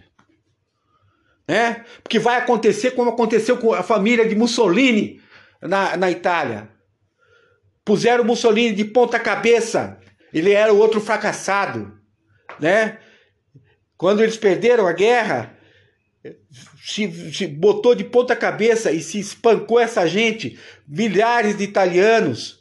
E os italianos vieram fazer a América, vieram com esse papo, nós viemos aqui fazer a América agora, vamos morar no Brasil. Vieram, eram, eram fascistas, eram gente que matou gente, né? E que tiver, tiveram que se esconder aqui no Brasil, né? Japoneses, né? Alemães que tiveram que voar para cá senão seriam todos mortos de ponta cabeça. Aí vem falar assim: ah, o problema, o problema, eu vim fugir de Hitler. Você não fugiu de Hitler, querido. Você fugiu da besteira que você fez, da sua classe média lá, que também achava que era só roubar ou, ou fazer, né? Que não tinha plano político, que não tinha nada. É um absurdo o que nós estamos passando. E não tem essa. Nós temos que tirar Bolsonaro. É impeachment. Impeachment é uma coisa e, e, e, golpe é outra. Ninguém vai dar tiro no próprio pé. Como é que o Bolsonaro, que está no poder, vai dar golpe? Essa classe média está faturando com a, a, a financiarização na Bolsa de Valores. Como é que os ruralistas vão dar golpe se eles estão ganhando bilhões na Bolsa de Valores graças a, a Bolsonaro? Como é que os empresários vão dar golpe se eles estão numa boa? É tanta imbecilidade. Nós vou repetir, nós somos 212 milhões de pessoas. Nós não temos uh, mais do que 2 milhões de ricos, bilionários no Brasil. Essa gente vai comandar a gente? Essa gente vai mandar na gente? Né? É de uma imbecilidade que não tem tamanho. Já cansou tudo isso. Né? E vem falar para mim que, que, que militar tem culhão. Militar é especialista em banheirão, em pegar sabonete no banheirão. Não faz outra coisa na vida. São vagabundos. Ficam o tempo todo na rede, debaixo, debaixo de, de árvore. Faz nada. Faz nada. A Amazônia queimando. Né? Eles nem para proteger a fronteira serve. Que fronteira? É. Então, assim, vamos começar a pensar nisso. É impossível. Né? Impeachment está na Constituição, é previsto. Quando o presidente é, questiona a independência dos poderes, quando o presidente passa por cima da Carta Constitucional, né, no seu, no seu, no seu artigo 5 em seus 70, em 72 itens, entre parágrafos e incisos, tá lá. Tá lá. Bolsonaro está aviltando do poder, ele, ele está tentando diluir, acabar com a, a, o STF, como ele fez com a educação, como ele fez com a cultura, como ele fez com o meio ambiente, ele está destruindo a lei. E quando a gente destrói a lei, a gente instala o estado do crime, o estado da anomia, a distopia. Abram o olho Abram o olho, já passou da hora de tirar esse imbecil de lá. Já passou da hora. A vocês que ouviram esse podcast, desculpe do meu modo exaltado, como falei, né? Mas a vocês que ouviram esse podcast, repassem. Nós precisamos botar o Brasil de novo nos trilhos. Com um projeto político com compromisso social e com uma sociedade que vinha a cada dia melhorando. Nós o corte feito por Bolsonaro, o 1 a 7 ou o 17 da seleção brasileira não nos representa. Nós somos o país do esquadrão canarinho. Nós somos o país de grandes meias habilidosos, como Pelé, como Jairzinho, como Gerson, como uh, Zico, como até os contemporâneos, nós somos uh, o país não só do futebol, mas o país da boa política. Nós estávamos começando a sair, a ser uma grande nação, né? E agora caímos na mão dessas bestas. Um abraço a todos. Impeachment já. Bolsonaro é um gatinho que quando você joga a pantufa, ele sai correndo. Aqui quem fala é o jornalista Edson Pereira Filho, da coluna Azulejando o Precipício. A você que está ouvindo esse podcast agora, vai aqui o meu bom dia, boa tarde e boa noite. E como sempre disse desde o início, não há a menor possibilidade de Bolsonaro dar um golpe, até porque seria um contrassenso se a gente for estudar um pouquinho de lógica, né? Os nossos alunos, os nossos profissionais que lidam com o vernáculo e por aí afora não sabem o que é lógica. Como é que um presidente vai tirar ele mesmo do governo e vai dar um golpe nele mesmo? É de uma idiotice, de uma sandice que não tem limites, né? Estamos cheios de idiotas por todos os lados. Além de idiotas, nós estamos cheios de cornos, né? Porque o corno é assim, você mostra para ele, olha, piorou, o gás tá caro, a gasolina tá caro, o mercado tá caro, o aluguel tá caro, Né? Você mostra a prova pro, pro corno e o corno ainda vira para você e diz assim: o problema é você, não Bolsonaro. Né? São os idiotas, os imbecis que não conseguiram estudar ou não quiseram estudar. Inclusive, teve um governo anterior aí que possibilitou qualquer um entrar na universidade ou pelo menos estudar minimamente para não ficar pensando asneira. E ele é um gatinho, né? O Bolsonaro, além de ser ter como namorado Hélio Negrão, né?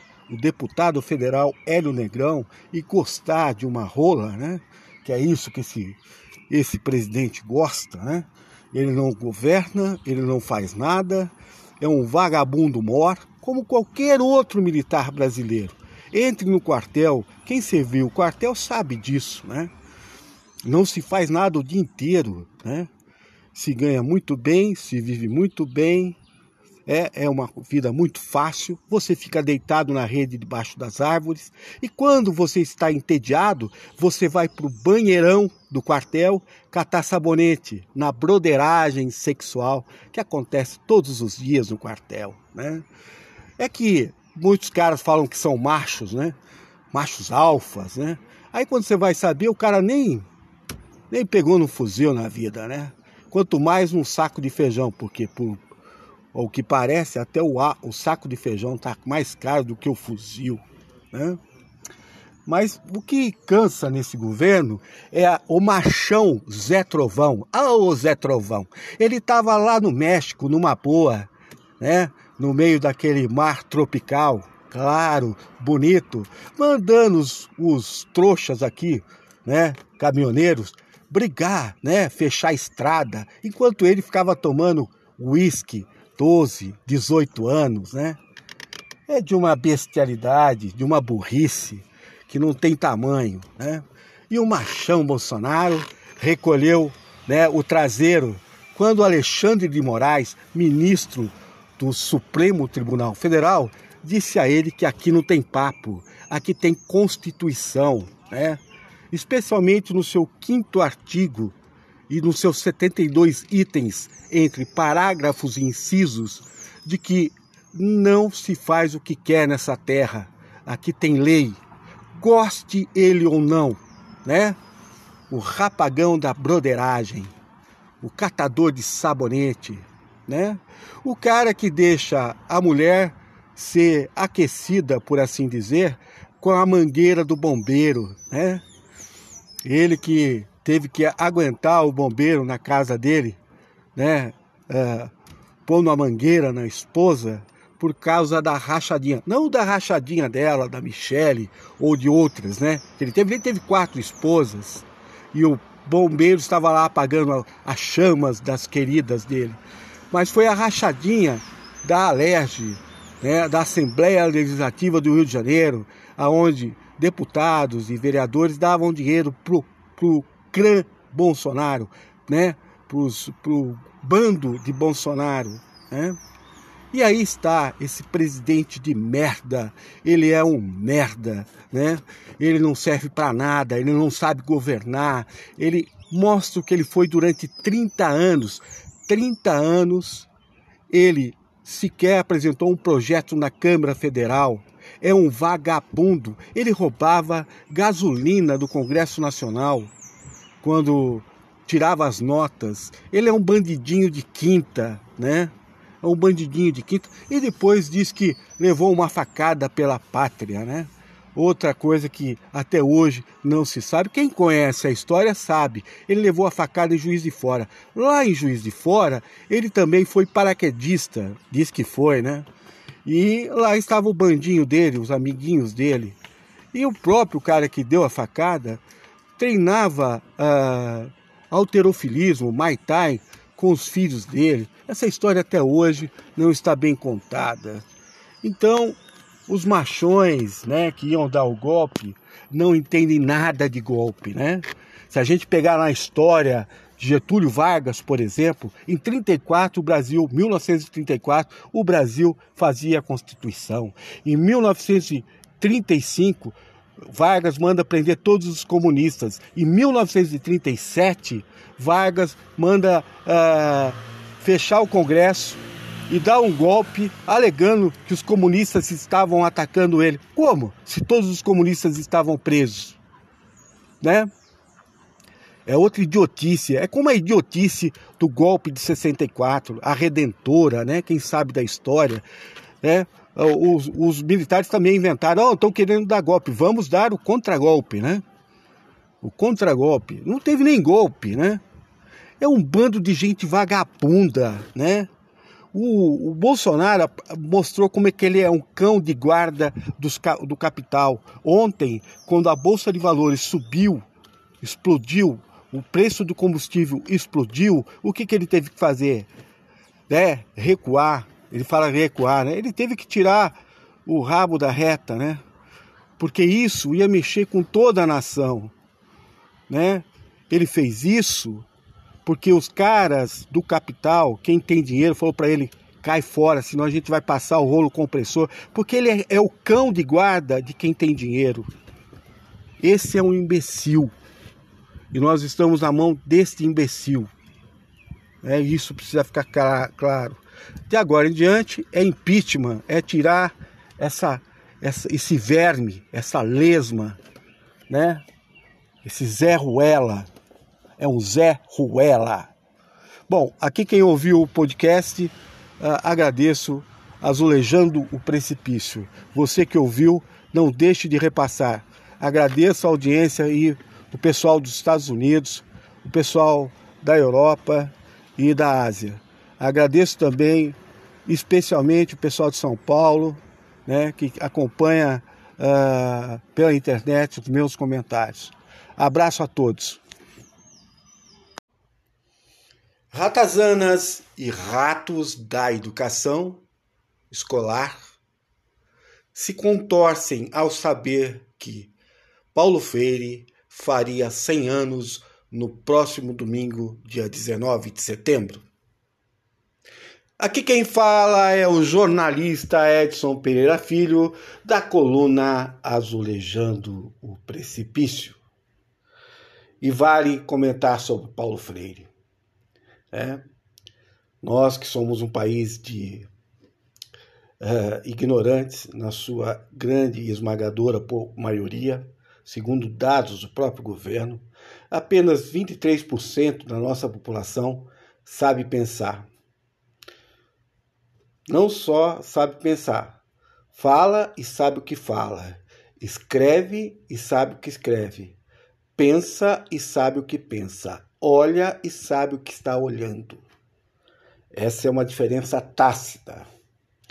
Porque os outros 70 e poucos por cento uh, não conseguem uh, resolver a maioria dos seus problemas nessa ordem que eu descrevi: escrever, ler, pensar, etc. E isso tem a ver com uma educação que o próprio Paulo Freire chamou de educação bancária.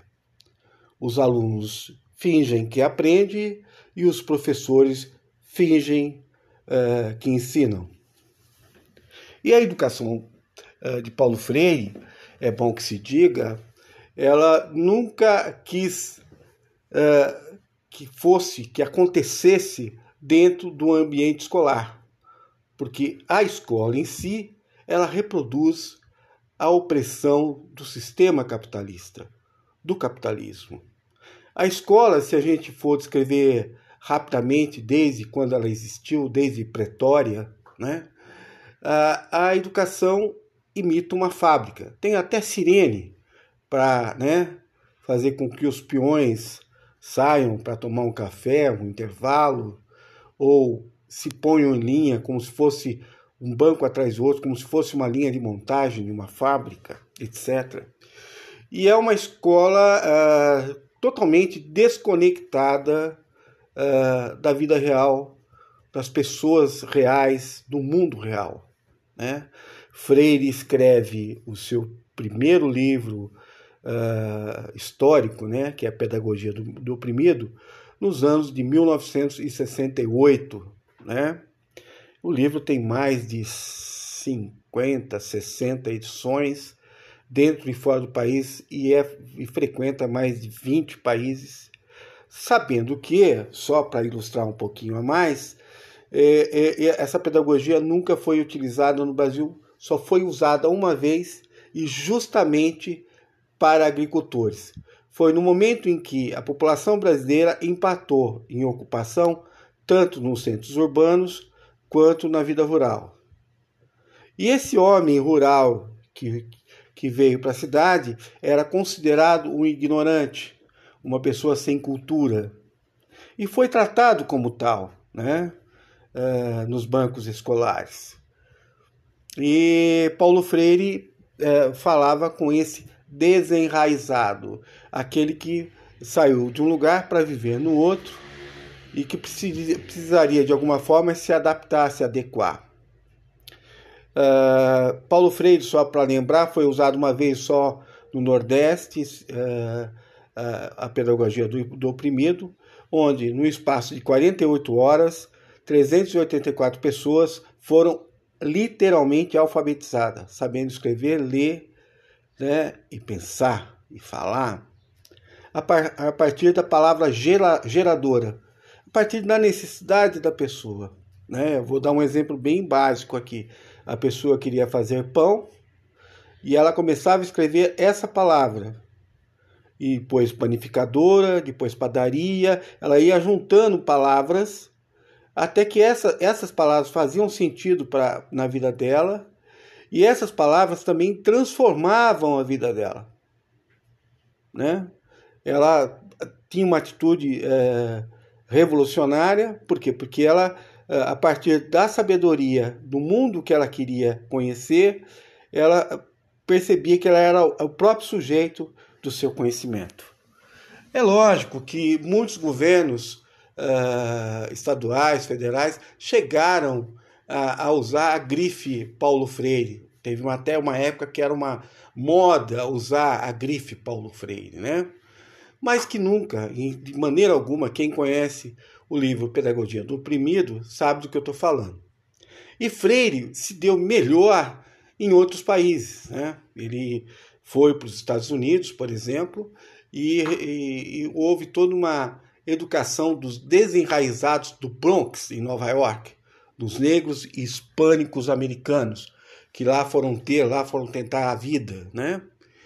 E uh, os professores não tinham o prédio, não é? O, prédio escolar, né? os professores iam até esses alunos e a partir da palavra geradora é que se uh, começava a vida dessas pessoas. O prefeito de Nova York e a mulher dele, enfim, foram os que investiram pesado nisso e houve toda uma mudança de, de contexto, de, de situação uh, da população negra e hispânica, havendo uma, um processo de inclusão, etc que a pedagogia promoveu.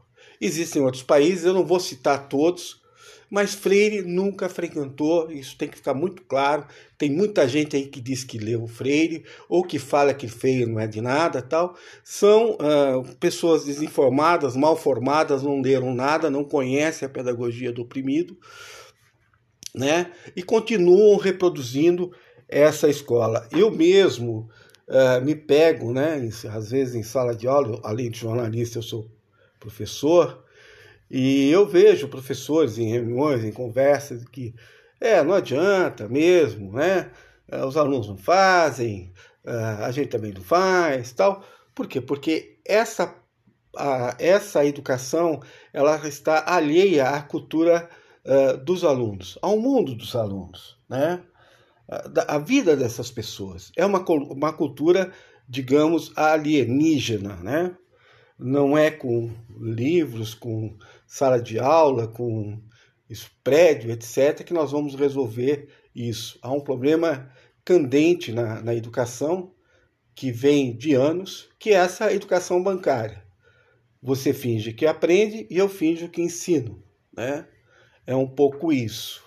E Paulo Freire, né, é, que agora, no dia 19 de setembro, fará 100 anos, né, no seu aniversário, Paulo Freire era o oposto a isso, né? Ele tentava acabar com esse mito, né, de que a, a escola uh, resolve todos os problemas, inclusive de educação, principalmente de educação, quando ela não faz isso. Né? A gente pode ver os resultados que nós colhemos nos últimos anos pelo PISA, por, por vários índices educacionais, uh, em que o aluno vai ficando ali cada vez mais dessa escola que ele não, ele não, ele não consegue se ver nessa escola que não tem nada a ver com ele. Né? Eu lembro que uh, muita coisa se fala de Paulo Freire uh, sobre essa coisa de ele querer criar uma pedagogia dentro da escola. Primeiramente, nunca foi um princípio dele, ele nunca criou uma filosofia diretamente uh, para o banco escolar, né? Até porque essa escola ela reproduz, né, a opressão do Estado, esse Estado que só quer uh, criar mão de obra estacionária, gente para ele poder moer, moer carne, moer gente, para obter os seus lucros, né? E o pior, nós dentro do, do, da própria escola, nós temos é, os traidores, né? Os que é, comungam dessa ideia que é, eles têm uma cultura superior, de que quem está do lado de fora é uma pessoa sem cultura e que ela precisa ser domesticada e ela precisa ser domesticada porque é o que o capitalismo quer que faça, né?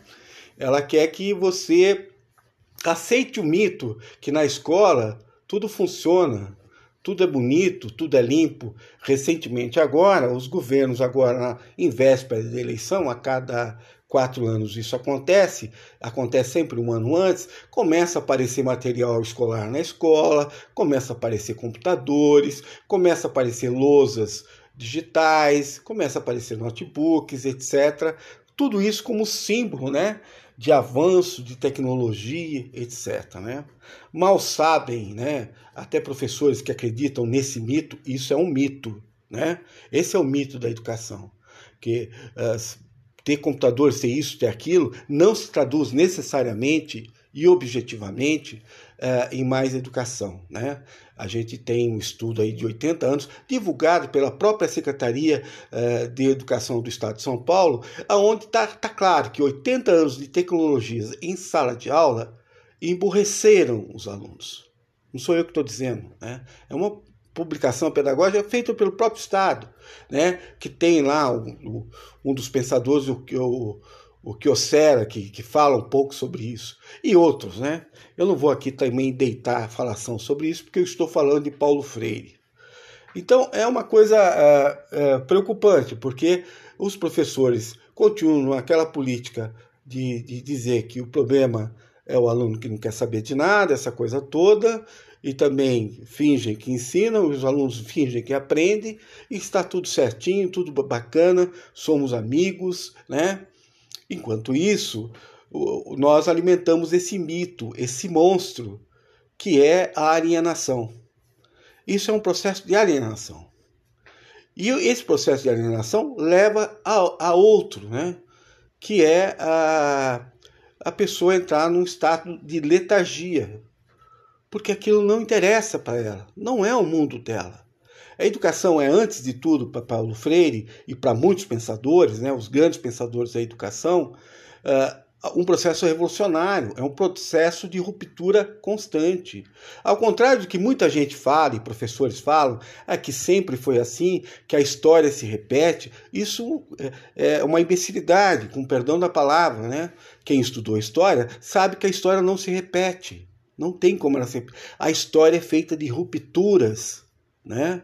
E com base nessa, nessa constatação científica, é que Paulo Freire constrói um homem a partir dele próprio, como agente da sua própria mudança, como, né, como agente de transformação. E é isso que ele faz com os desenraizados. Né? Os desenraizados que já estão fora da escola. Né? Uh, agora a gente está vendo isso claramente, por exemplo, na pandemia, né? Qual é o vínculo que existe com a escola?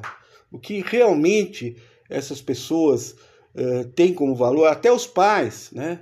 que estão alheios, até os filhos. E, e, o, e o governo agora teve que lançar a mão de dar mil reais para cada familiar para que os filhos retornem a, a essa escola, repito, que reproduz o sistema de opressão, né, que uh, mantém o monstro, o mito da alienação. Né? Eu, eu mesmo, uma vez, me deu trabalho, eu como jornalista tenho esse, esse hábito de gravar, de fotografar, de mostrar coisas né, de uma determinada comunidade e, e, e mostrar para os alunos ou para os amigos e dizer assim, olha, não, você vê, olha isso aqui, ah, isso aí deve ser lá no Nordeste, que isso é uma bagunça tal. E, e as fotos e os, e os lugares, uh, tanto nas escolas quanto no coisa, uh, são do, da própria comunidade, né? A comunidade está tão cega, tão está sendo cegada tão rapidamente que ela não consegue ver e não quer ver os seus problemas, né? Por quê? Porque ela, ela foi alimentada de tal forma que ela quer continuar fazendo o jogo, ela quer fazer o jogo do opressor, para se aparecer como opressor, né? É um traidor da própria comunidade que faz isso.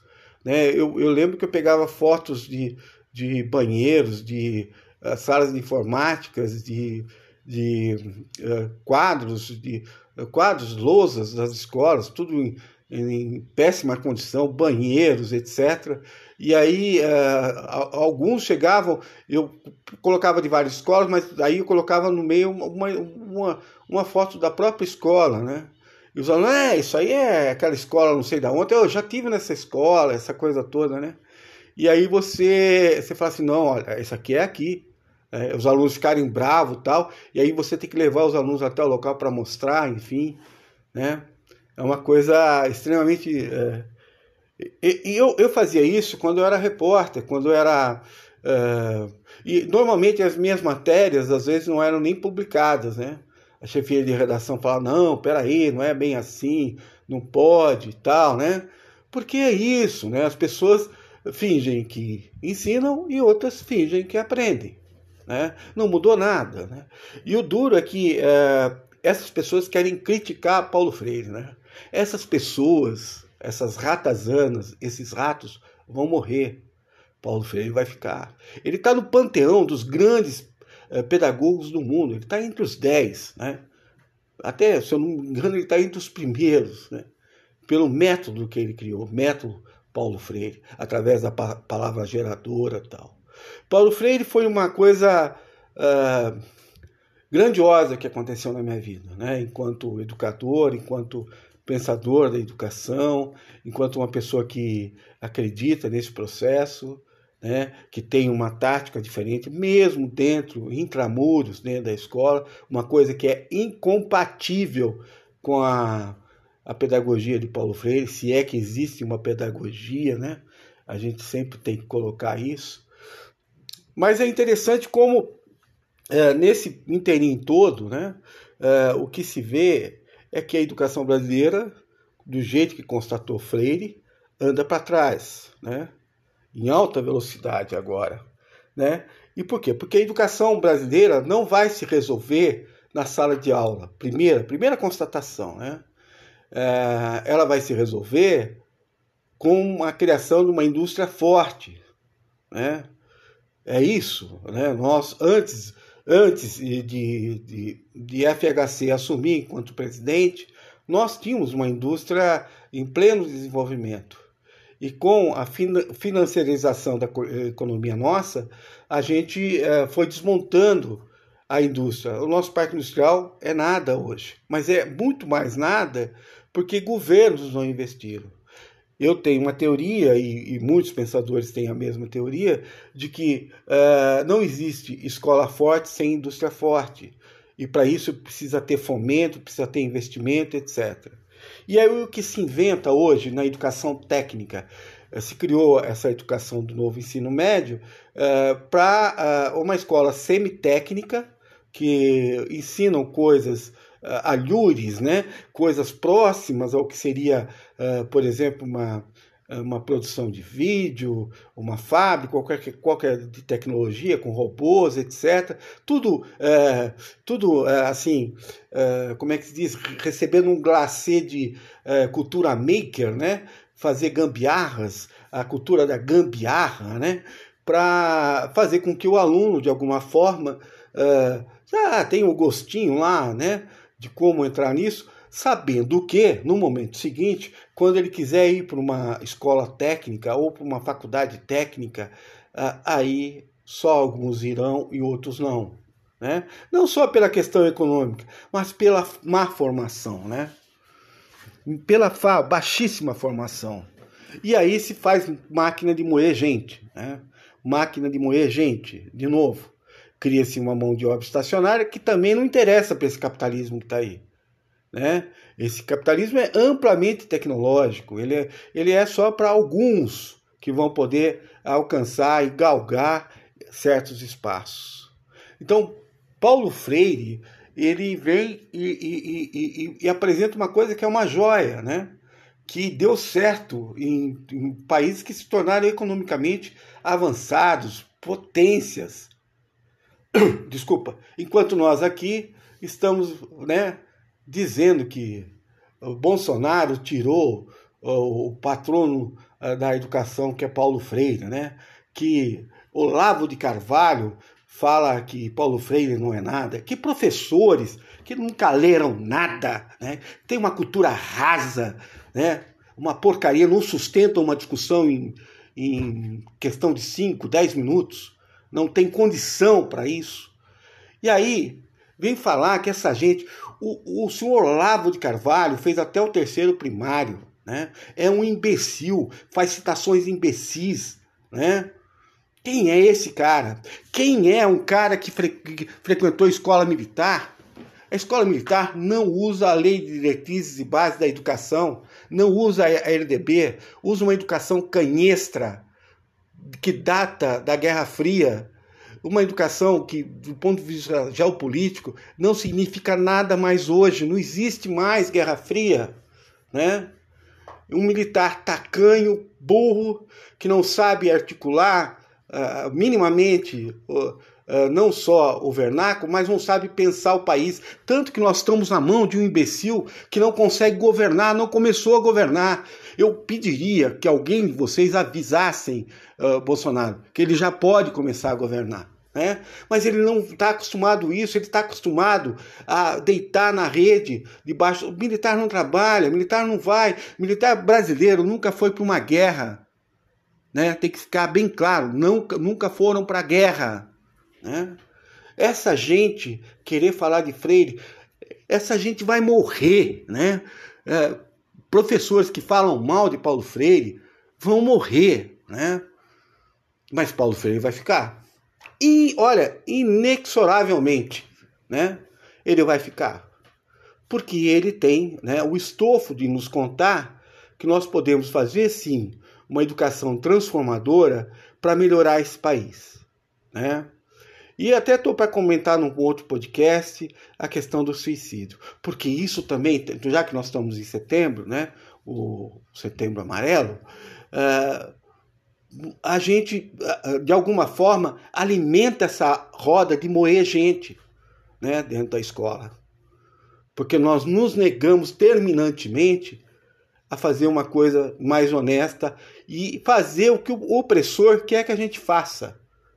Você finge que aprende e eu finjo que ensino. Né? É isso que está acontecendo. Né, senhores professores, senhores pais, né? É isso que está posto à mesa, né? E depois, né, alguém faz uma festinha, faz uma coisa por isso ou por aquilo, e todos se abraçam e vão embora felizes para casa, né? Quando a gente tem lá um, uma ação qualquer social, em torno de uma questão qualquer na escola, né? Ah, contra a violência, contra o bullying, contra... como se isso resolvesse, né? Nós estamos numa sociedade lisa, né? A sociedade a sociedade em que a gente agora né? não quer confronto, a gente não quer diálogo. Imagine, né? a gente separa todos os alunos, os alunos mais velhos, os alunos mais novos, os alunos mais pequenos, eles têm que ficar separados, porque eles têm. Eu sou de um tempo em que a educação acontecia com todo, com todo mundo junto, né? E um aprendia com o outro, se aprendia com o mais velho tal. Hoje se fala sobre o mito, é outro mito, além do mito uh, da educação, que é esse monstro, existe o mito da polarização. Outra coisa idiota, né? Qualquer coisa, ah, vai polarizar. Quem fala essa imbecilidade como educador não conhece a palavra dialógica, não conhece o fato de você sempre uh, entrar em estágio de uh, conversa, de debate com outra pessoa, para que no processo de tese, antíntese, síntese, depois tese de novo, antíntese e síntese, que é um processo natural que nós fazemos desde quando a gente é, é criança, a gente aprende com esses embates, com essas trocas. E não, agora nós estamos numa sociedade lisa, que diz, olha, não, eu não quero encrenca, não quero confusão, não quero isso, não quero aquilo, e nós estamos afundando, né? Nós estamos matando os nossos jovens, nós estamos acabando com, com o meio ambiente, o sujeito não vê a igreja evangélica no bairro dele, que está ligada a milicianos, que lava dinheiro para o narcotráfico, ele não consegue ver isso. E se você fala que isso tem no bairro dele, ele acha o máximo. Não, isso aí não está acontecendo aqui. Ele mesmo alimenta o, o, uma, um, alimenta o mito, né? esses mitos. E Paulo Freire queria, o grande monstro que Paulo Freire queria enfrentar era esse mito esse mito imposto pelo capitalismo, né? E em muitos países deu certo. Aqui, aqui a gente já sabe, né? Você finge que aprende e eu finjo que ensino, ok? Abraço a todos.